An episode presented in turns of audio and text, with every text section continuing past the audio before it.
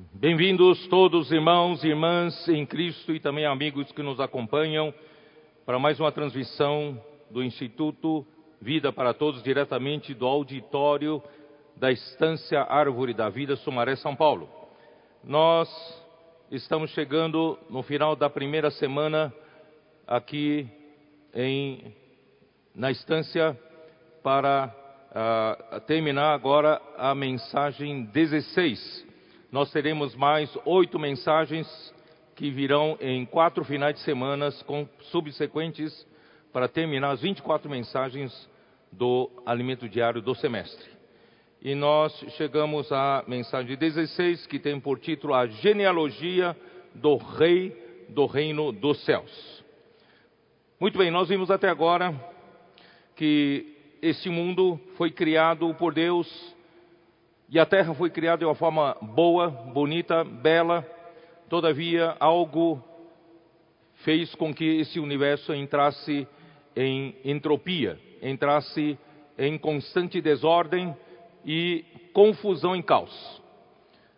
Por causa da rebelião de um anjo que foi criado para governar o mundo de então, e ele o, e o orgulho entrou em seu coração e a iniquidade passou a entrar e agir nesse mundo, e com ele a terça parte dos anjos se, rebela, se rebelou e também os, as criaturas uh, pré-adâmicas que estavam aqui na terra também se rebelaram. E Deus julgou a terra com as águas do juízo de Deus, e a terra tornou-se sem forma e vazia por causa da rebelião, por causa da desobediência.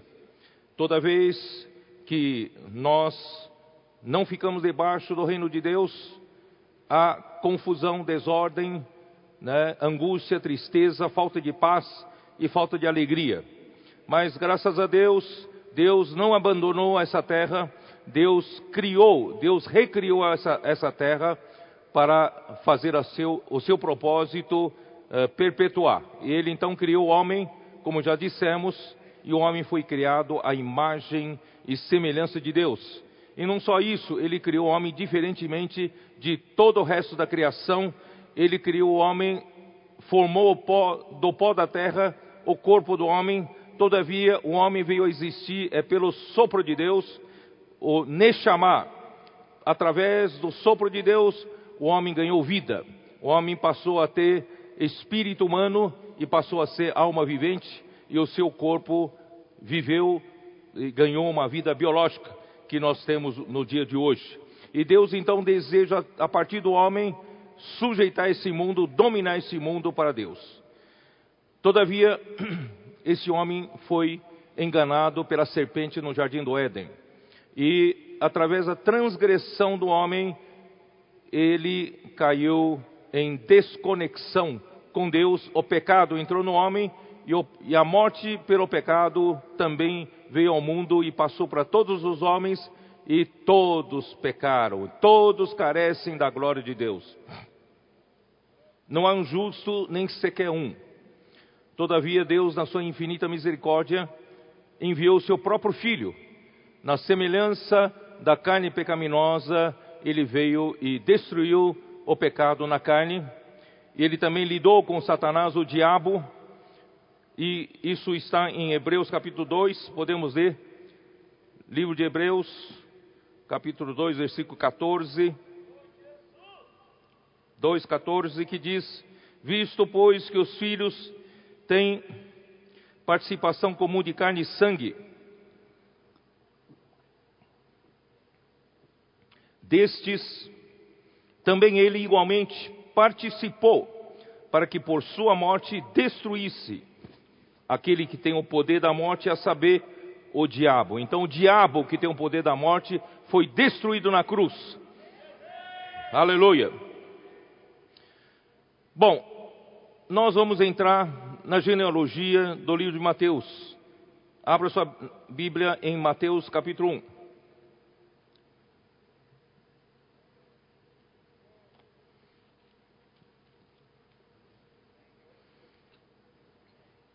Mateus 1, versículo 1 diz assim: Livro da genealogia de Jesus Cristo, filho de Davi, filho de Abraão. A genealogia de Jesus Cristo é a genealogia de um rei. Ele começa dizendo que ele é o filho de um rei, filho de Davi, e também filho de Abraão, filho do pai da raça criada, ou pai da fé. O livro de Mateus foi escrito por um publicano, por um coletor de impostos. Seu nome também era Levi. E ele, por conhecimento que ele tinha, como funcionava o governo, como funcionava o governo no Império Romano, ele tinha noção do que seja o governo e da necessidade de ter um governo.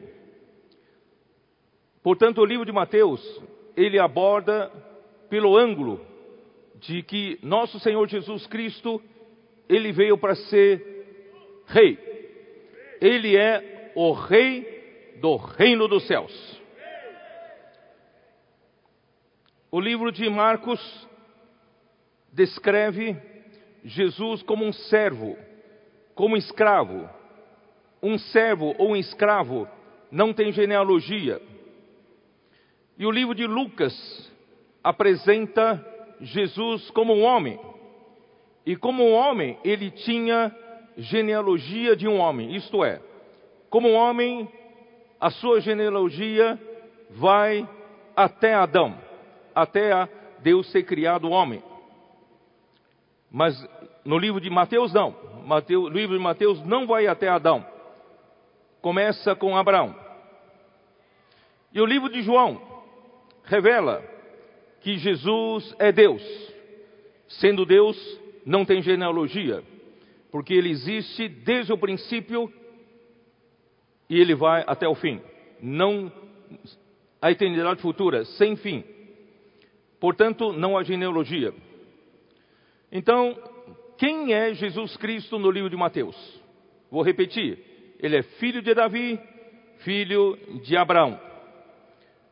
Mateus faz questão de deixar claro no seu evangelho, por isso esse livro Evangelho é boa nova, que Jesus era o Messias, que os judeus tanto esperavam e esperam até hoje. Mas Jesus já veio, ele é o Messias. Ele é o filho de Davi, o rei ungido por Deus para reger um povo eleito. E nesse livro, o filho de Deus, filho de Davi, é enfatizado em vários versículos. Mateus 1, versículo 1, filho de Davi, versículo 20. Enquanto ponderava nestas coisas, eis que lhe apareceu em sonho o anjo do Senhor dizendo: José, filho de Davi, não temas receber Maria, tua mulher, porque o que nela foi gerado é do Espírito Santo. Então, novamente enfatiza filho de Davi. Capítulo 2, versículo 2. E perguntavam: Onde está o recém-nascido rei dos judeus? Então, esse livro enfatiza o filho de Davi enfatiza o rei dos judeus. Capítulo 9, versículo 27 de Mateus.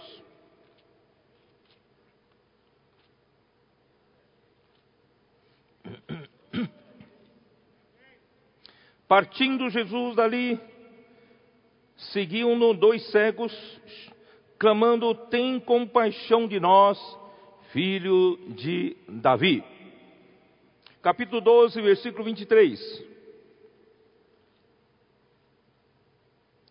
E toda a multidão se admirava e dizia: É este, porventura, o filho de Davi? Capítulo 15, versículo 22. Mateus faz questão de fazer esses registros. Capítulo 15, versículo 22. E eis que uma mulher cananeia, que viera daquelas regiões, clamava: Senhor, Filho de Davi, tem compaixão de mim. Minha filha está horrivelmente endemoniada. Capítulo 20, versículo 30.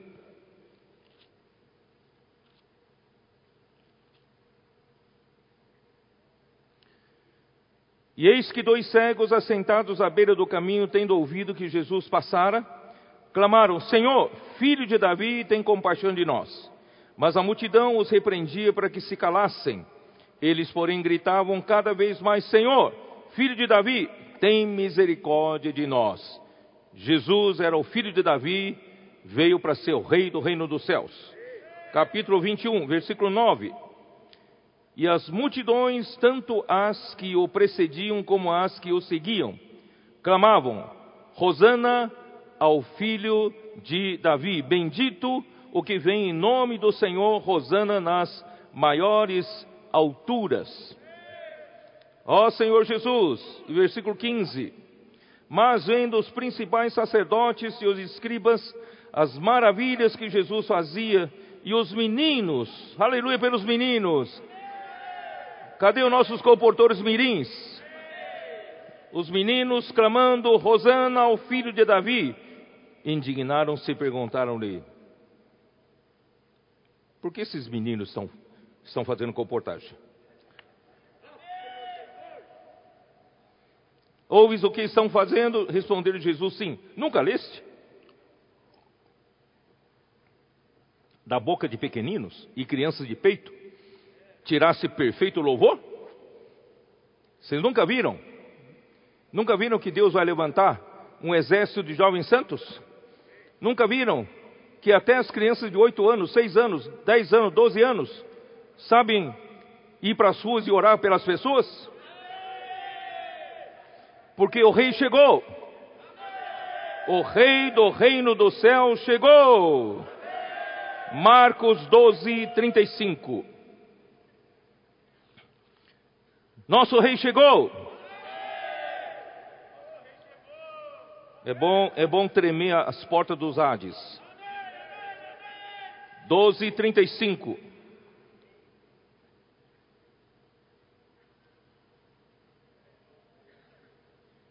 Jesus, ensinando no templo, perguntou: Como dizem os escribas que o Cristo é filho de Davi?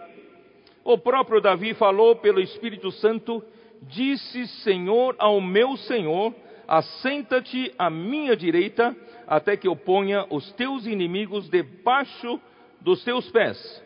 O mesmo Davi chama-lhe Senhor, como pois é ele seu filho?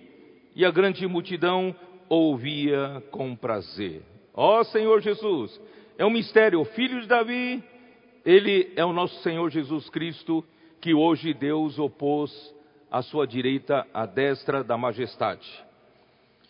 Ó oh, Senhor Jesus! Então o livro de Mateus prova que Jesus era o Messias. Mateus, capítulo 1, versículo 16.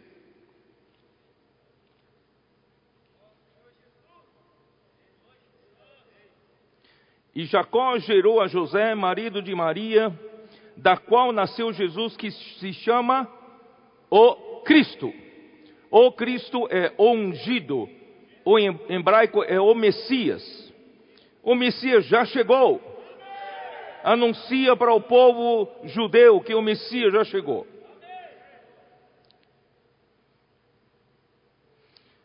Capítulo 16, versículo 16, nós, já, nós conhecemos bem, quando Jesus perguntou aos seus discípulos: Quem dizeis né, que o povo ser o filho do homem? Eles responderam, uns dizem, versículo 14, uns dizem João Batista, outros Elias e outros Jeremias, algum dos profetas, mas vós, continuou ele, quem dizeis que eu sou? É, versículo 16, veio a revelação a Simão Pedro. Respondeu, respondendo Simão Pedro, disse, Tu és o Cristo, o Filho do Deus vivo. Tu és o Cristo. Então, irmãos, esse livro Mateus ele enfatiza, quer provar, quer anunciar a boa nova aos judeus que Jesus era o Cristo, ele era o Messias que o povo de, povo de Israel tanto esperava. Agora pergunto, por que a sua genealogia vai começa por Abraão e não começa de Adão? Quem sabe? Filho livro da genealogia de Jesus Cristo, filho de Davi, filho de Abraão. Por que não filho de Adão? Quem sabe? A genealogia no livro de Lucas remonta até Adão. Porque Adão é o pai da raça criada. Mas a genealogia de Mateus vai até Abraão, não vai até Adão. Qual a diferença? Quem sabe? Qual a diferença? Porque Adão, ele é o pai da raça criada. Mas essa raça criada se corrompeu. Se corrompeu de uma forma extrema. Ao ponto que esse, essa raça criada caiu totalmente em corrupção, na idolatria, né? E Deus e Deus não tinha mais como trabalhar com a raça criada. E Deus então, em Ur dos Caldeus, na terra dos ídolos, Deus chama uma pessoa. E essa pessoa é Abraão, ele é o pai da raça chamada. A origem do rei do reino dos céus começa pela raça chamada.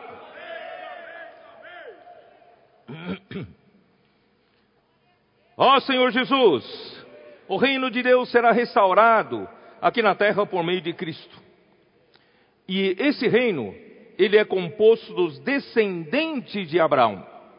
Tanto os verdadeiros israelitas que estão aqui em Romanos 9, dá uma olhada em Romanos 9, versículo 6.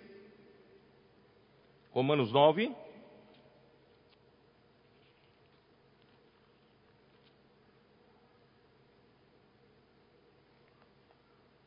E não pensemos que a palavra de Deus haja falhado, porque nem todos os Israel são de fato israelitas. Nem por serem descendentes de Abraão são todos seus filhos. Mas em Isaque será chamada a tua descendência.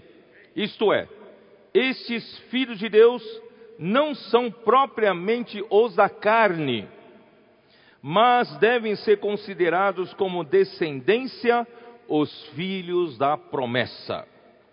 Porque a palavra da promessa é esta: e por esse tempo virei, e Sara terá um filho. Irmãos, Deus está chamando uma raça chamada. E Deus quer executar o seu propósito a partir da raça chamada. Gálatas capítulo 3. Você faz parte da raça chamada? Capítulo 3, versículo 7. Sabei, pois, que os da fé é que são filhos de Abraão. Vou repetir. Sabei, pois, que os da fé é que são filhos de Abraão. Ora, tendo a Escritura previsto que Deus justificaria pela fé os gentios, pré-anunciou o Evangelho a Abraão. Em ti serão abençoados todos os povos de modo que os da fé são abençoados com o crente Abraão. Abraão foi o primeiro crente. Versículo 29. E se sois de Cristo, também sois descendentes de Abraão e herdeiros segundo a promessa. Em Abraão nós somos filhos da fé, em Abraão nós somos descendentes, né? Uh, nós somos descendentes também herdeiros, segundo a promessa. Gênesis capítulo 12, versículo de 1 a 3, Deus chamou Abraão e deu-lhe a promessa, como diz, Gênesis 12. Ora, disse o Senhor a Abraão: Sai da tua terra, da tua parentela e da casa de teu pai, e vai para a terra que te mostrarei. De ti farei uma grande nação, e te abençoarei, e te engrandecerei o nome, se tu uma bênção. Abençoarei os que te abençoarem, e amaldiçoarei os que te amaldiçoarem. Em ti serão benditas todas as famílias da terra.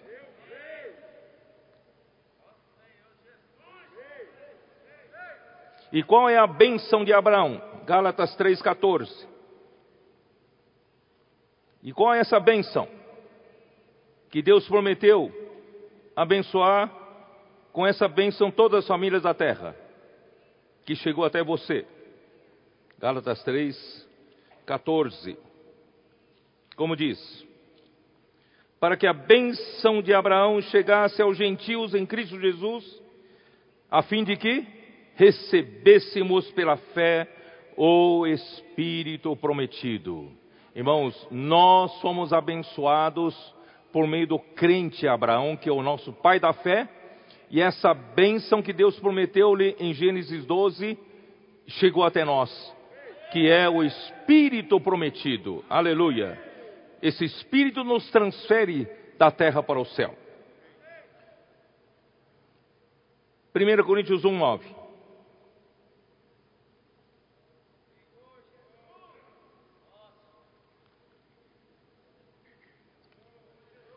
Fiel é Deus, pelo qual fostes chamados nós somos a raça chamada. Porque nós fomos chamados por Deus.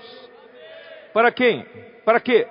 Fomos chamados à comunhão de seu Filho Jesus Cristo, nosso Senhor. Nós somos chamados para participação de seu Filho Jesus Cristo, nosso Senhor. Portanto, a igreja, o próprio significado, o nome do termo grego igreja, que é eclesia, que são os chamados para fora. Nós somos chamados para fora, para fora do reino das trevas. Fomos chamados para fora do mundo. Nós somos chamados para nosso próprio destino sem graça, uh, sem, sem rumo, sem sentido. Nós somos chamados para pertencer à raça chamada, fazer parte da igreja e fazer parte do reino dos céus.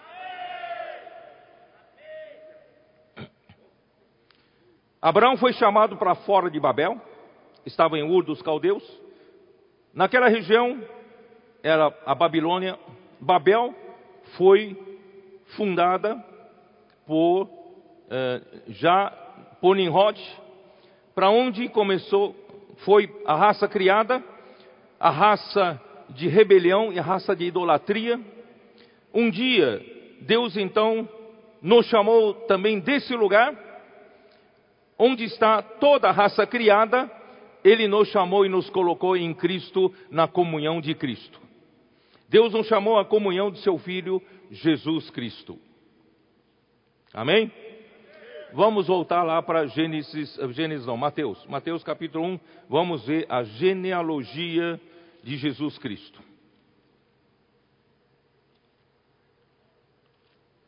Senhor Jesus.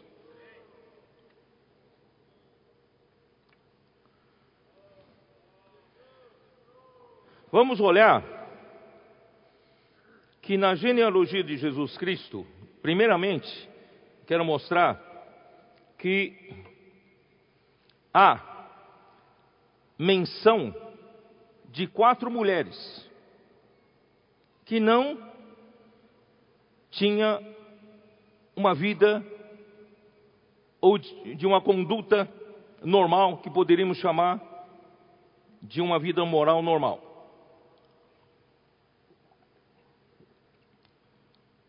Essas quatro mulheres, primeiramente está no versículo 3.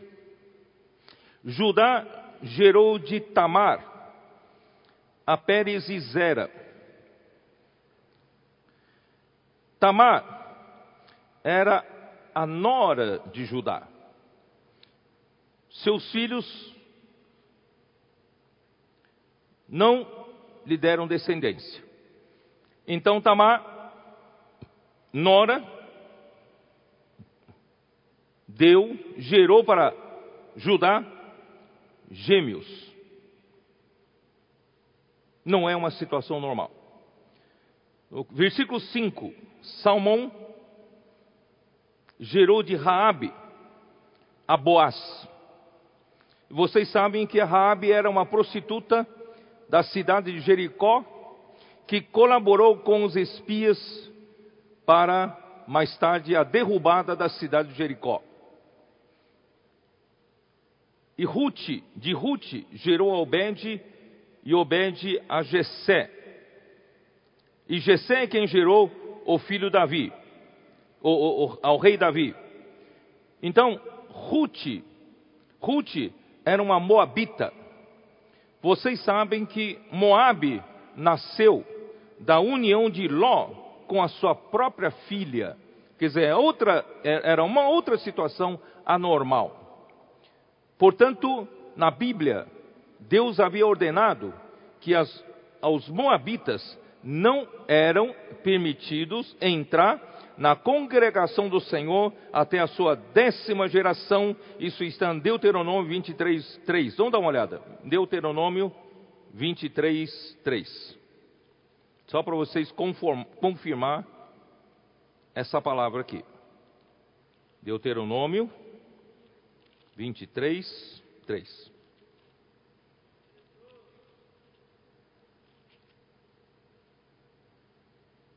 Nenhum amonita ou moabita entrará na Assembleia do Senhor, nem ainda a sua décima geração entrará na Assembleia do Senhor eternamente, por causa dessa condição normal, anormal, né?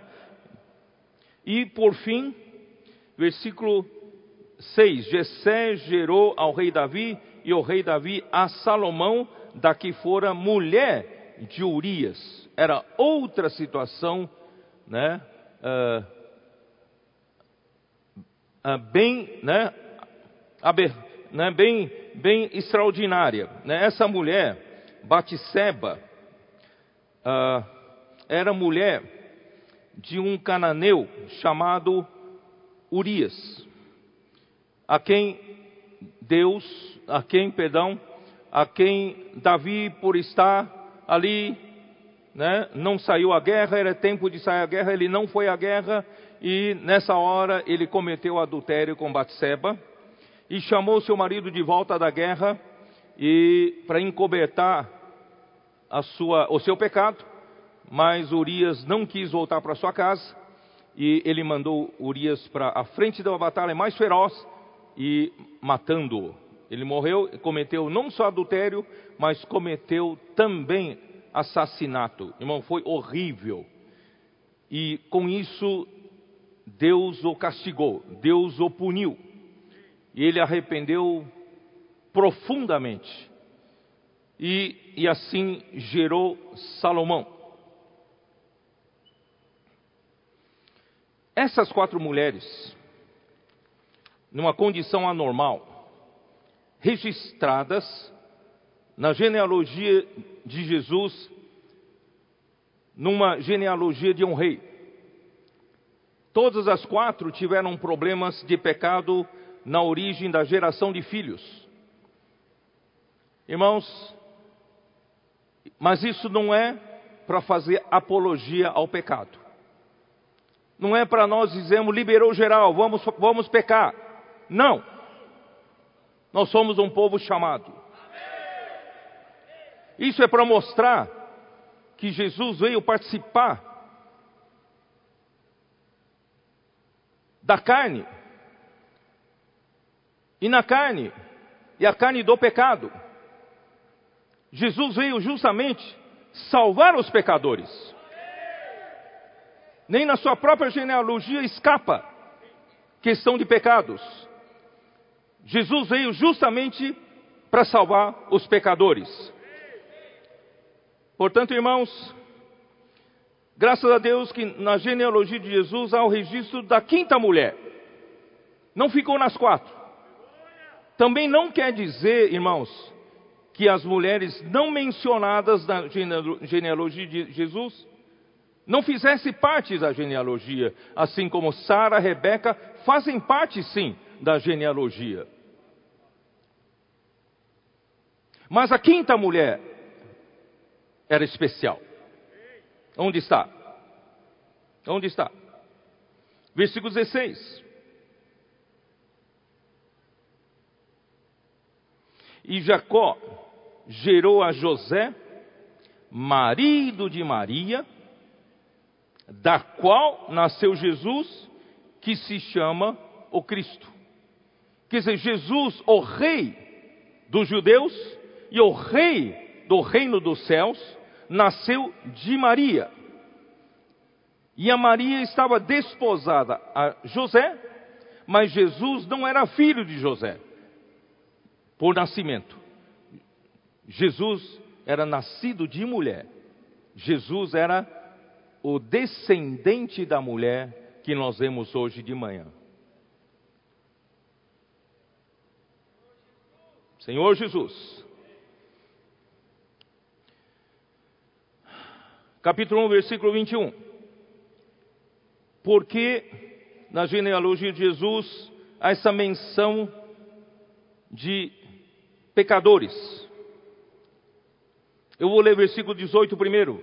Ora, o nascimento de Jesus Cristo foi assim, estando Maria, sua mãe, desposada com José, sem que tivessem antes coabitado, achou-se grávida pelo Espírito Santo.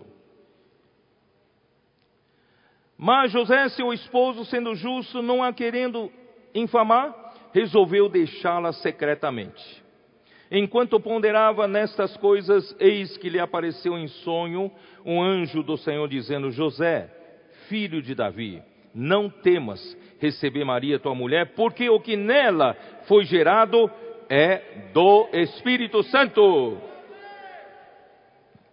Aí o versículo 21 descreve muito bem porque a menção dos pecadores. Ela dará à luz um filho e lhe porás o nome de Jesus. Que significa o nome de Jesus? Porque ele salvará o seu povo dos pecados deles. Então, até na própria genealogia do rei, havia registro de, pecado, de pecadores. Porque Jesus veio justamente para salvar o povo, o seu povo, dos pecados deles. Mas, irmãos,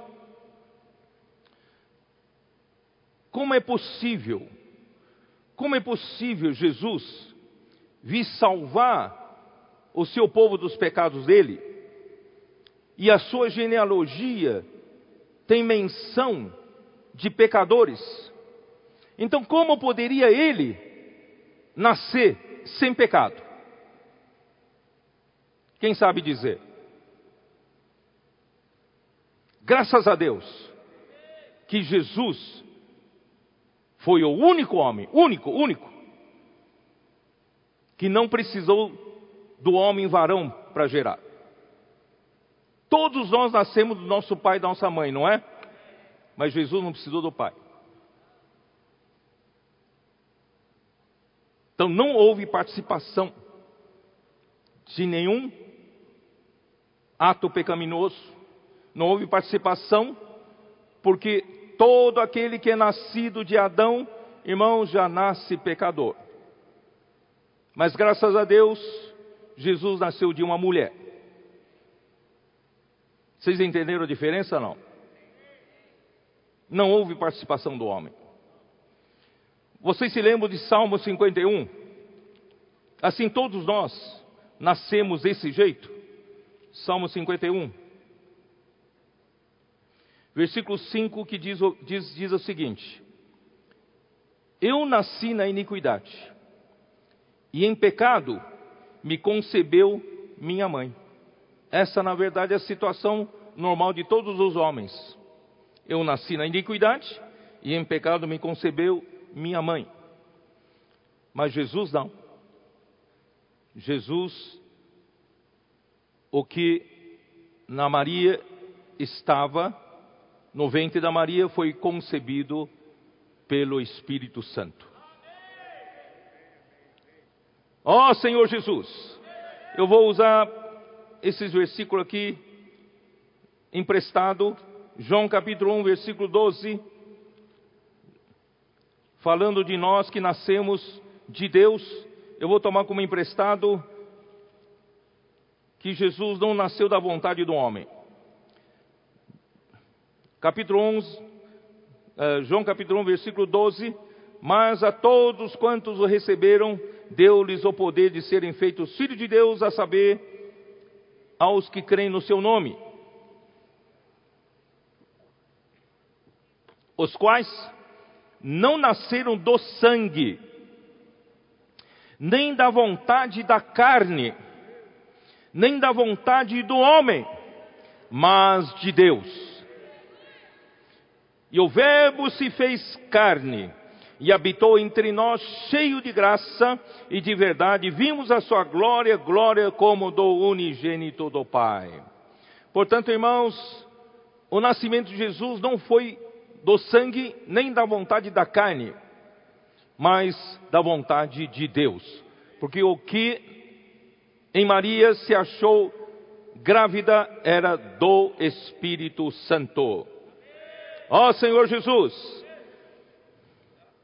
pela infinita sabedoria de Deus, Jesus é o único homem que não foi concebido em pecado, pois foi gerado do Espírito Santo, como nós já lemos e em Lucas. Dá uma olhada em Lucas capítulo 1.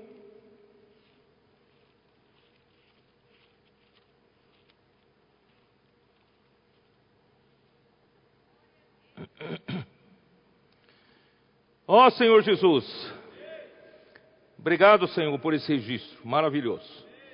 Versículo 26. No sexto mês, foi o anjo Gabriel enviado da parte de Deus para uma cidade da Galiléia chamada Nazaré, a uma virgem desposada com certo homem da casa de Davi, cujo nome era José. A virgem chamava-se Maria. E entrando o anjo aonde ela estava, disse: Alegra-te, muito favorecida, o Senhor é contigo.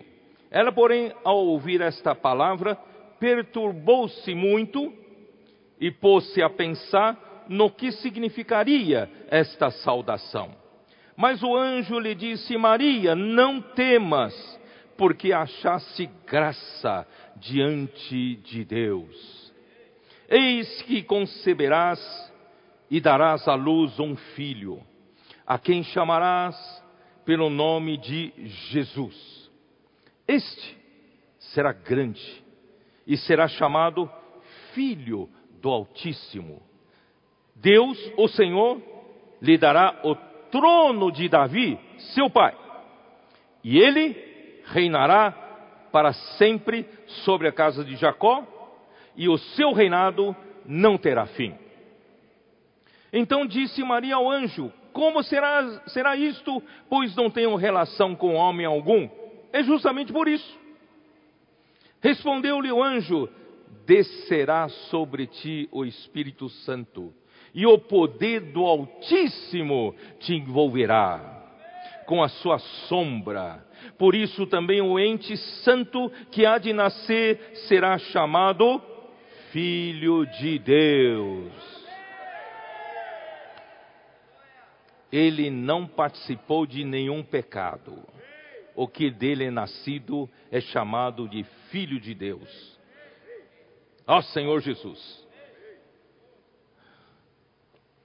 Não é maravilhoso, irmãos? Hoje de manhã, eu mostrei aquelas, aquela ilustração de Romanos capítulo 8, versículo 3. Volta de novo lá, Romanos 8, 3.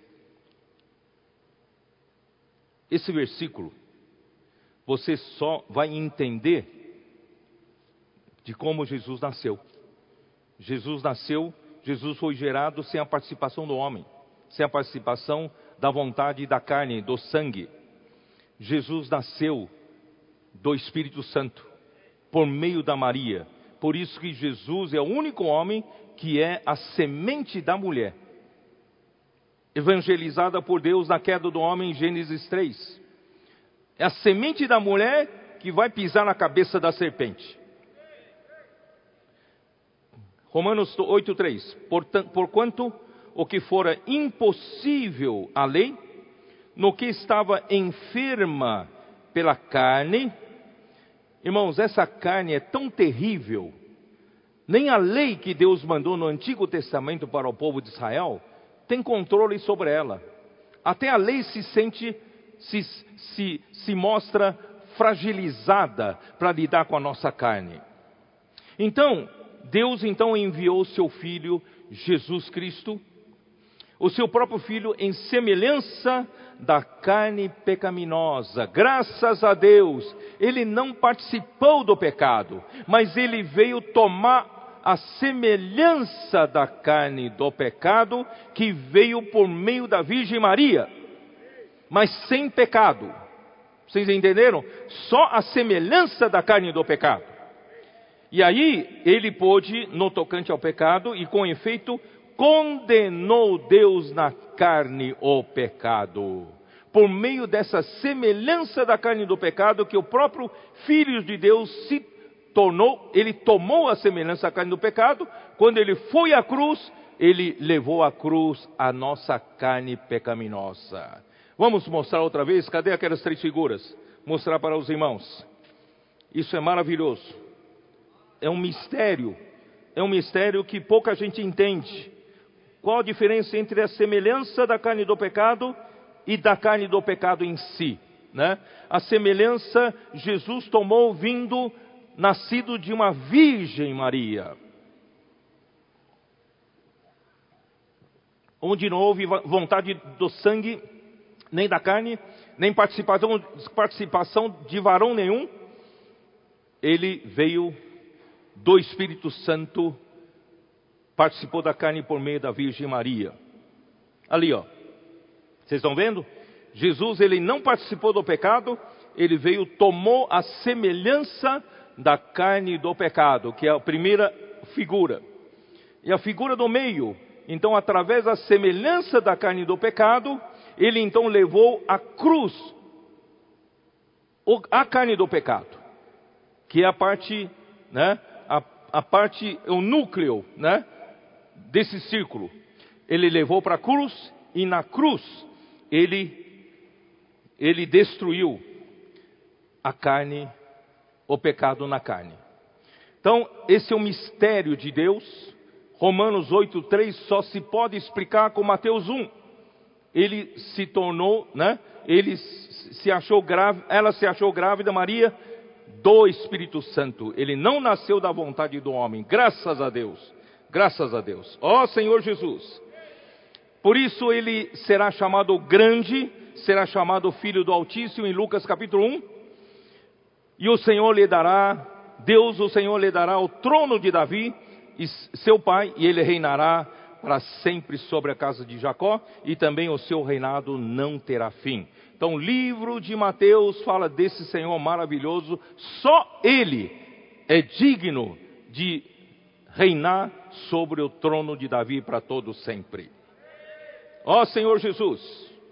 E outra coisa que eu preciso mostrar para vocês que tanto tanto Maria quanto José, ambos descendiam de Davi, eram descendentes de Davi.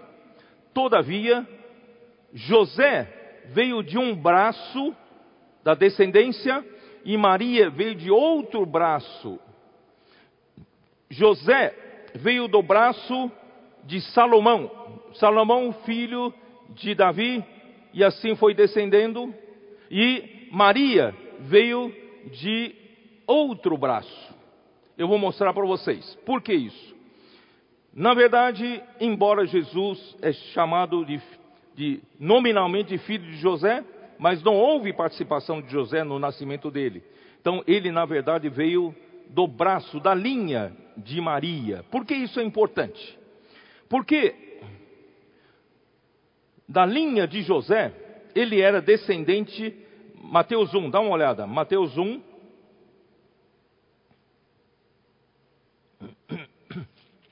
Mateus 1, versículo, uh, versículo 7. Salomão gerou a Roboão, versículo 7. E dessa linha, essa linha da genealogia é a linha de José. E quando chega no versículo 12, depois do exílio na Babilônia, Jeconias gerou a Salatiel. Então, da, da linha de José, depois de Davi vem Salomão, e dessa linha chega até Jeconias. Mas quem é Jeconias? Quem sabe? Quem foi Jeconias? Às vezes você confunde um pouco. Se você vai ler o livro dos reis, livro das crônicas, Jeconias também era conhecido por Joaquim. Jeconias e Joaquim é a mesma pessoa, tá? E Jeconias fez o que era mal perante o Senhor, já na época do exílio, e o Senhor então o tirou, ele foi levado a, a, ao exílio, e o seu irmão Zedequias reinou no seu lugar. E que que Deus, ele era tão mal, sabe que Deus fez? Deus, prof, Jeremias profetizou, dá uma olhada em Jeremias capítulo 22.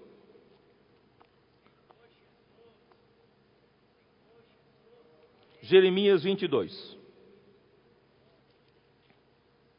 Versículo 28. Acaso esse Jeconias, homem vil, coisa quebrada, objeto de que ninguém se agrada, porque foram lançados fora ele e os seus filhos e arrojados para a terra que não conhecem. Ó oh, terra, terra, terra, ouve a palavra do Senhor. Irmãos, essa é a tristeza de Deus, é o desespero de Deus, é a, a terra não ouve a palavra de Deus, não compreende, não há quem busque a Deus. Assim diz o Senhor: registrai este, como se não tivera filhos, homem que não prosperará nos seus dias, e nenhum dos seus filhos prosperará, para se assentar no trono de Davi e ainda reinar em Judá. Então, se José fosse filho de José de fato, ele não poderia ser rei sobre Judá por causa dessa profecia. Os irmãos entenderam? Graças a Deus, Jesus veio da linha da Maria.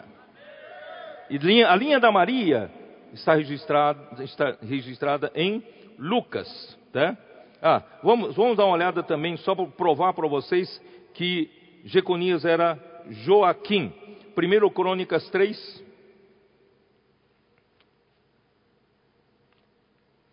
1 Crônicas 3,16.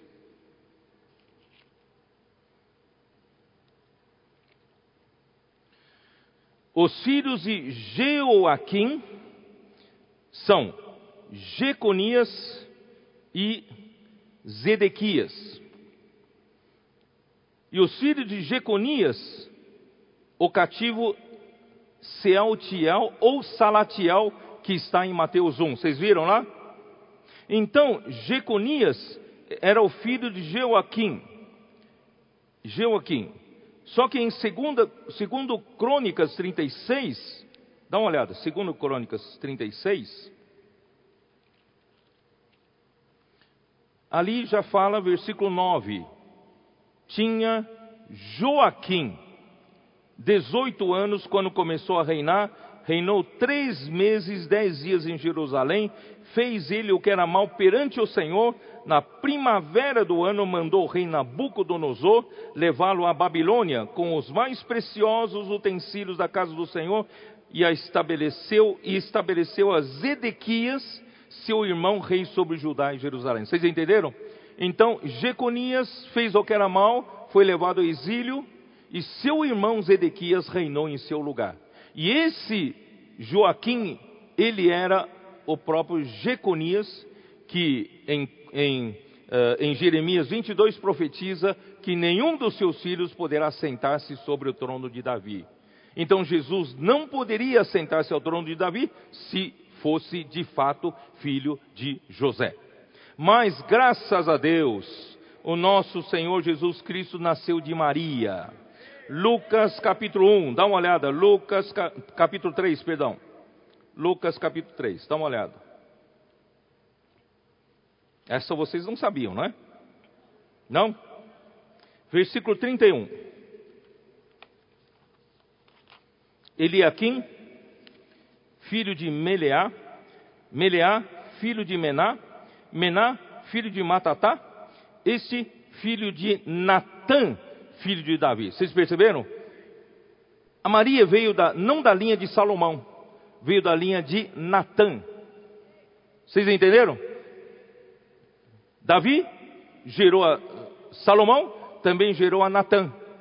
De Salomão foi até Jeconias, até Zedequias. Mas de Natã veio essa linha da Maria. Ó Senhor Jesus. Por isso, irmãos, Jesus pode sentar-se no trono de Davi, sim. Nada disso é por acaso. Tudo é planejado por Deus. Deus sabe todas as coisas. Ó oh, Senhor Jesus, eu só posso louvar ao Senhor. Ó oh, Senhor Jesus, eu não sei, um. Eu gosto muito. Eu me lembro uma vez, eu estava dando uma mensagem lá em Piracicaba, acho que é Romanos, ali dando uma palavra de Romanos. Eu não, não me aguentei, né? Ó Senhor Jesus,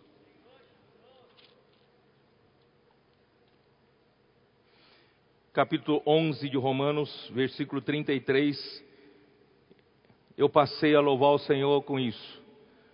Ó oh, profundidade da riqueza, tanto da sabedoria como do conhecimento de Deus. Quão insondáveis são os seus juízos e quão inescrutáveis os seus caminhos. Quem, pois, conheceu a mente do Senhor? Quem foi o seu conselheiro? Ou quem primeiro deu a ele, para que lhe venha a ser restituído?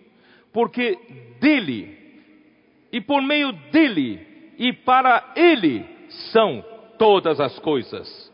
A ele, pois, a glória eternamente. Amém. Aí então, irmãos, por isso que Mateus, depois de mostrado tudo isso, Jesus veio para ser o rei do reino dos céus. No capítulo 3, nosso irmão André mostrou para nós que quem precedeu, o precursor de Jesus, João Batista, passou a pregar no deserto da Judéia e dizia o que? Capítulo 3, versículo 2: Arrependei-vos. Arrependei-vos porque está próximo o reino dos céus. Irmãos, que maravilha! Nessa conferência, o Senhor nos deu uma virada. Não é mais um, arre... não é mais um arrependimento que nos faz dar uma conversão de 180 graus. Isso não basta. No passado nós fizemos isso. Nós estávamos indo numa direção do pecado nós estamos indo numa direção das trevas, a nossa vida era uma vida de, né, de acompanhar todo mundo no mundo das trevas, mas um dia o Evangelho chegou até nós, nós demos uma volta de 180 graus. A nossa vida daí para frente, irmãos, é servir ao Senhor. A nossa vida daí para frente é viver a vida da igreja. A nossa vida né, passou de ser, de fazer boas ações, pregar o Evangelho, etc, etc, etc. Mas nós podemos ter feito uma conversão de 180 graus, ainda não ter saído do plano do chão. Porque aqui diz: arrependei-vos, porque está próximo ao reino dos céus. Não é para fazer conversão e ficar na terra. Está chegando o reino dos céus. Graças a Deus que no início dessa conferência, dessa semana, o Senhor nos deu essa luz. E essa luz mudou a nossa vida. E mudou a conferência.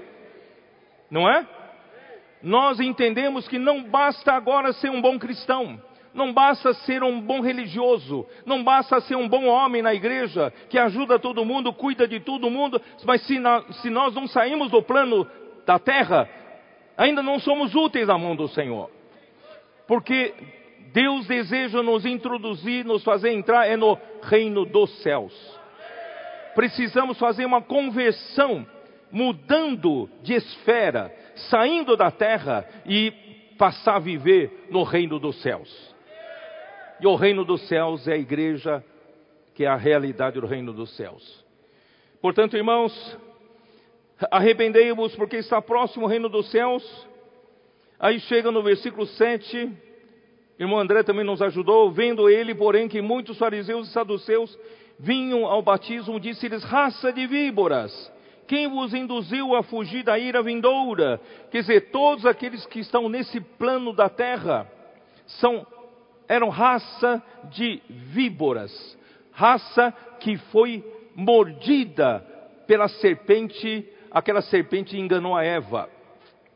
Irmãos, por mais que a gente tente ser bonzinho, tente ser religioso, tente, tente ser um bom homem, bom cristão, bom membro do corpo de Cristo, fazer as coisas né, uh, para cuidar das pessoas, pregar o evangelho, mas se nós não saímos desse plano, nós continuamos fazendo as coisas pertencentes à raça de víboras. Precisamos sair dessa esfera, sair da esfera de Bemote e de Leviatã. Porque enquanto você viver nessa esfera, onde Leviatã e Bemote vive, você pode fugir deles, mas um momento ele te pega. Em algum momento ele te pega. Mas se você sair dessa esfera, não tem mais como te pegar. Portanto, irmãos, vamos nos arrepender e vamos mudar de plano, mudar de esfera, da carne para o espírito, da esfera terrena para a esfera celestial. Vamos viver buscando as coisas lá do alto, pensando nas coisas lá do alto, não andando mais na carne, vamos aprender a andar no espírito.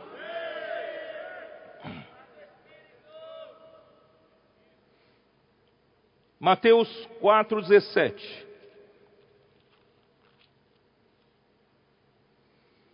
Depois que o nosso Senhor Jesus foi batizado, passou pela tentação do diabo e pronto para executar o seu ministério, ele começa em Galileia, Fui morar em Cafarnaum, versículo 15: Terra de Zebulon, terra de Naftali, caminho do mar, além do Jordão, Galiléia dos gentios, o povo que jazia em trevas viu grande luz, e aos que viviam na região da sombra da morte, resplandeceu-lhes a luz. Jesus não trouxe uma religião, Jesus trouxe a luz. Nesse mundo todos jazem em trevas. Jesus é a grande luz. Todos vivem, viviam na região e sombra da morte. Resplandeceu-lhes a luz com a chegada do Rei. Daí por diante passou Jesus a pregar e a dizer: Arrependei-vos, porque está próximo o reino dos céus. Vamos sair dessa esfera. Vamos sair dessa esfera das trevas. Vamos para a esfera do reino dos céus. Aí em versículo 23, que percorria Jesus toda a Galileia, ensinando nas sinagogas, pregando o evangelho do reino, curando toda sorte de doenças e enfermidades entre o povo. E a sua fama correu por toda a Síria. Trouxeram-lhe então todos os doentes, acometidos de várias enfermidades e tormentos, endemoninhados, lunáticos e paralíticos, e ele os curou. E da Galileia, Decápolis, Jerusalém, Judeia e da além do Jordão, numerosas multidões o seguiam. Irmãos, chegou o reino dos céus. Porque sem o reino de Deus, o mundo está em caos, em confusão. As pessoas do mundo estão vivendo totalmente enfermas, doentes. Vocês viram um bilhetinho que caixa de um mercado escreveu no seu desespero pedindo para que Deus cure a sua maldita depressão e a ansiedade, e ela pôs no final amém. E colocou ali o bilhete dela ali e chegou um comportor, uma comportora. Posso orar por você? Assim o rei do reino dos céus chegou para curar toda sorte de doenças e enfermidades por causa do desgoverno do diabo, o príncipe desse mundo tomou conta da terra, para ele, quanto pior, melhor. Sabe quando tem oposição em governo e tem oposição que trabalha só para atrapalhar? Quanto pior, melhor. Irmãos, esse governo de Satanás, para ele, não pensa no bem-estar do homem não pensa no bem-estar do povo, não pensa na paz nem na alegria. Para ele, quanto mais, né, quanto maior angústia esse o homem vive, para ele é melhor, porque ele veio aqui para roubar, matar e destruir. Ele causa depressão. Ele causa angústia no homem. Ele causa desespero no homem. Ele quer que o homem tenha desespero de se matar de suicídio. Ele quer destruir o homem. Quanto mais homens ele destruir, melhor mais vão fazer companhia para ele no lago de fogo. Mas irmãos, nós sabemos que o rei do reino dos céus chegou. E a igreja chegou. A igreja é a realidade do reino dos céus. Agora, nosso Senhor Jesus deixou-nos um modelo.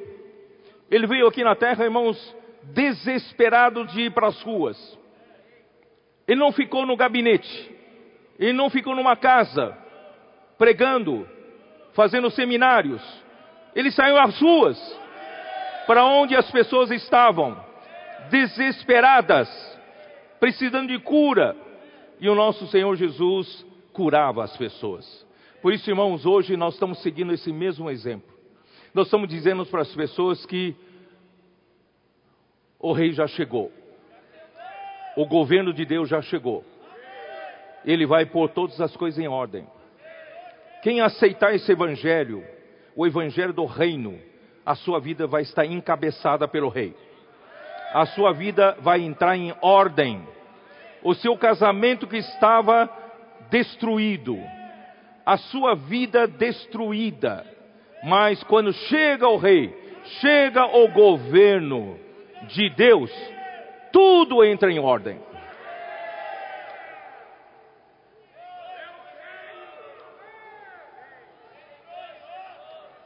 Mateus 11, versículo 2.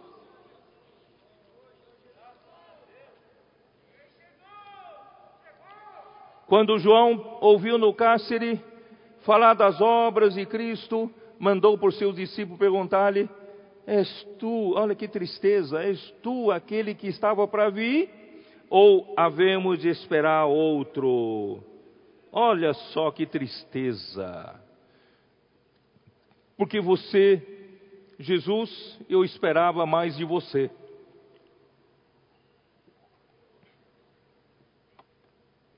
Eu esperava de você, Jesus, quando se tornasse famoso, grande, tivesse força política para me tirar da prisão. Mas Jesus não o tirou da prisão. Então passou, ele passou a duvidar que Jesus era o Cristo. Nós vamos esperar outro. Ele que declarou que Jesus era o Cristo, e agora está dizendo: És tu aquele que havia de vir, ou esperamos outro?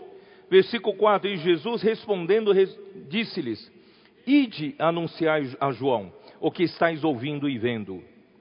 Os cegos vêm. Os cegos vêm. Os coxos andam. Os leprosos são purificados. Os surdos ouvem. Os mortos são ressuscitados. E aos pobres está sendo pregado o Evangelho. E bem-aventurado aquele que não achar em mim motivo de tropeço. Jesus não veio para ser um grande religioso, para ser um grande líder de um grande grupo. Não, ele não se preocupa com isso. Ele veio para salvar o povo. Ele veio para curar o povo. Ele veio para trazer o governo de Deus aqui na terra. Aí tudo entra em ordem. Por que, que os cegos, por que há cegos? Por causa da falta do governo de Deus. Por que há coxos? Por falta do governo de Deus. Por que há leprosos? Porque há falta do governo de Deus. Por que há mortos? Porque há pobres? Por falta do governo de Deus. Agora o governo de Deus chegou. Agora os cegos vão começar a ver. Quantos eram cegos aqui estão vendo agora? Eu era cego, agora estou vendo. Eu tinha as pernas, mas era coxo. Mas agora eu ando. Aleluia, ando no caminho de Deus. E eu era um leproso, mas eu fui purificado. E eu era um surdo, não entendia a palavra de Deus, mas hoje ouço a palavra de Deus. Ouço o que o Espírito diz às igrejas.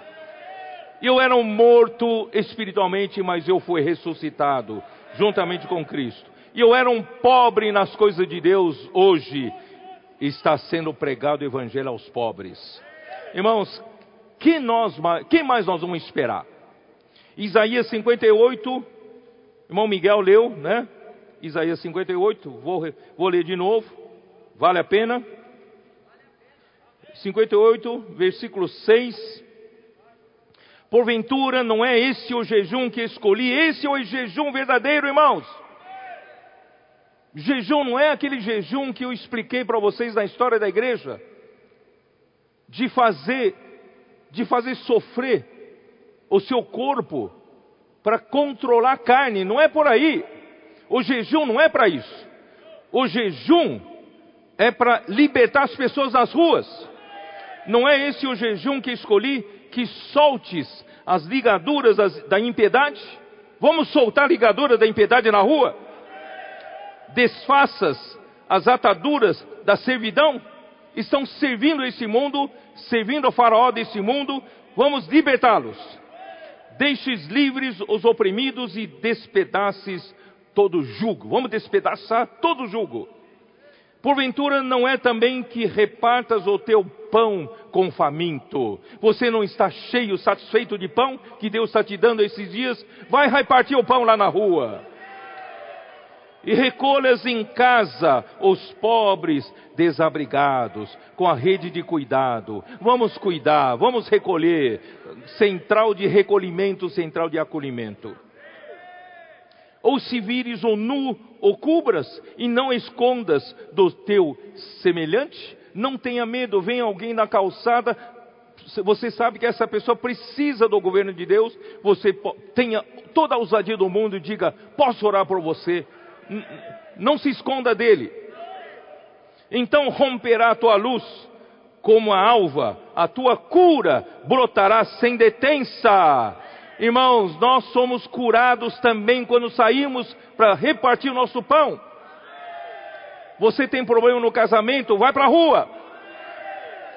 Você tem problema psicológico, você tem problema, mil problemas, irmãos, vamos vamos praticar esse jejum, nós vamos ser curados. A tua cura brotará sem detença, a tua justiça irá diante de ti, e a glória do Senhor será a tua retaguarda. A retaguarda sua será a glória do Senhor. Então clamarás, e o Senhor te responderás. Antes de você praticar isso, você orava, orava, parecia que o Senhor não te ouvia. Mas agora você clama, o Senhor ouve. Gritarás por socorro e ele dirá: Eis-me aqui. Se tirares do meio de ti o jugo, o dedo que ameaça, ou falar injurioso, se abrires a tua alma ao faminto e fartares a tua alma aflita, então a tua luz nascerá nas trevas e a tua escuridão será ao meio-dia. O Senhor te guiará continuamente, fartará a tua alma até em lugares áridos e fortificará os teus ossos, serás como um jardim regado e como um manancial cujas águas jamais faltam. Até teus filhos, irmãos, serão abençoados. Os seus meninos, os seus netos, irmãos, todos vão ser abençoados. Eu não vou mais continuar lendo, irmãos, só tem bênção aqui.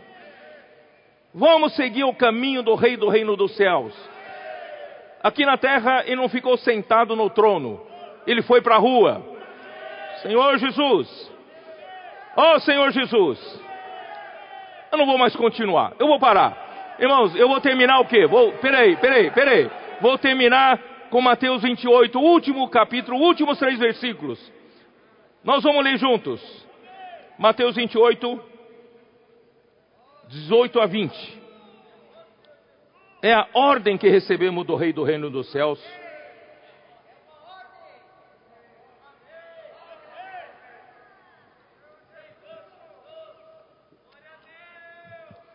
Jesus, aproximando-se, falou-lhes, dizendo: Toda autoridade me foi dada no céu e na terra. Ide, portanto, ide Fazei discípulos de todas as nações, batizando-os em nome do Pai e do Filho e do Espírito Santo, ensinando-os a guardar todas as coisas que vos tenho ordenado, e eis que estou convosco todos os dias até a consumação do século. O Rei do reino dos céus nos envia, nos comissiona para fazer o que ele veio fazer, pregar esse evangelho do reino.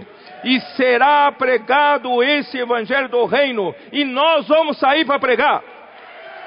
Porque o nosso rei já tem a, toda autoridade no céu e também na terra. Não temos medo de mais nada. Tem mais nada.